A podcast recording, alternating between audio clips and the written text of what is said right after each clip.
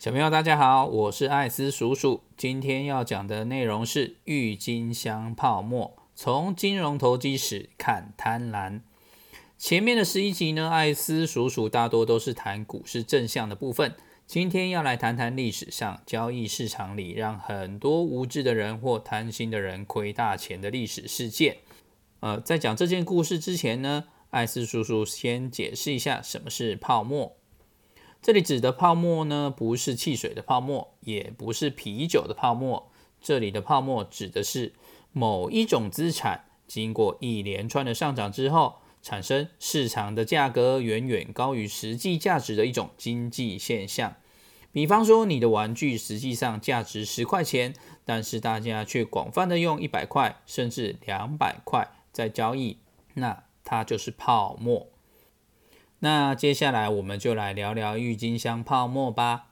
小朋友，你知道郁金香这种花吗？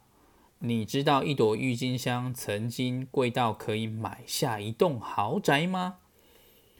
在距今约四百年前的荷兰共和国，曾经是欧洲最先进且最繁荣的经济体，而且当时的首都阿姆斯特丹成立了全世界第一间的证券交易所。交易所成了投机活动的温床，用期货合约的固定价格来买进或卖出未来的商品，成为非常常见的一件事情。当时的荷兰人对花卉有着强烈的喜爱，而且荷兰的地理环境充满了平原和肥沃的土壤，是栽培郁金香的最佳环境。郁金香在十六世纪中的时候，被担任宫廷的帝国大使巴斯拜克从土耳其带回欧洲，而且西欧在早期的时候啊，只有贵族与植物学家的花园才可以见到郁金香哦，可见当时郁金香是多么的珍贵。郁金香在经过一些有心人士的推广之后，它的价格开始水涨船高。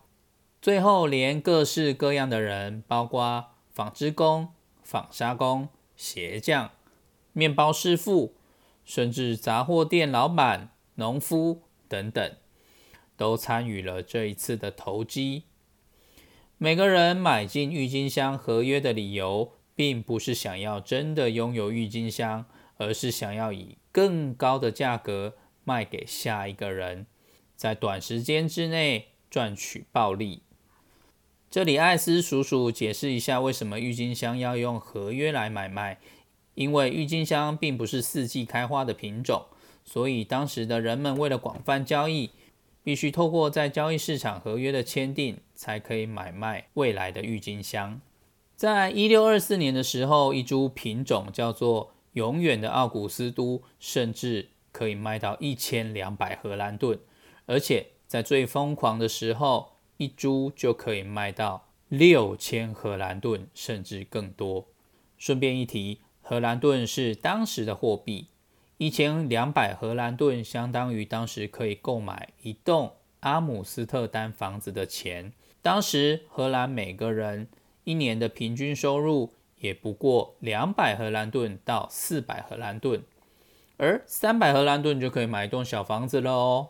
这个郁金香投机的狂潮，一直到了一六三七年二月三号的时候，郁金香市场突然崩溃了。没有明确的原因可以解释人们的恐慌，唯一可以联想到的是交割日期逐渐逼近，也就是合约要兑现的日期快到了，人们拿不出钱来付款。当天在交易中心里流传着买家消失的谣言。隔天啊，郁金香连一株也卖不出去，合约无法执行，违约的情况更是接二连三的发生。花匠试着向毁约的投机者要钱，却徒劳无功，而无知的投机者承受了巨大的损失。有趣的是，在这一波泡沫中有两类人没有受伤，第一类是富裕的业余郁金香收藏家。他们在价格不断飙涨之后抽身离去。第二类的人是阿姆斯特丹的大商人，他们仍然靠着房产来赚钱。在他们心里，郁金香是财力的象征，而不是获取财富的方法。从这个历史故事，我们可以看到几件事情：一，很多买进合约的人，并没有拥有足够的财力去买进合约，他们只想赶快卖掉就可以获利赚钱，却忽略了如果真的要履行合约，要付钱买郁金香的时候，自己并负担不起的这个风险。所以，艾斯叔叔想要告诉大家，买进一个投资商品的时候，千万不要随意开启投资杠杆，不要随意借钱去买进自己不了解价值的商品。第二，快速赚钱致富的诱惑会引起我们的贪婪之心，而掉进投资的泡沫之中。周围的某某某一下子就赚了很多钱，等等。当你如果听到这类的言论的时候，要格外的小心谨慎，审慎的分析投资商品的本质。你是否了解它，以及未来是否有稳定成长的价值？还有，现在人们疯狂的追捧，是否已经导致这个东西价格过高呢？这些都是我们要好好思考的。最后，艾斯叔叔在引用巴菲特的名言，他说：“他从来不会因为错过一个不了解的投资机会而懊恼。”把这句话送给大家，放在心里。引以为戒。那么今天的故事就到这里为止。如果爸爸妈妈们或小朋友们喜欢艾斯叔叔的故事内容，请帮我关注、订阅、分享以及留言支持。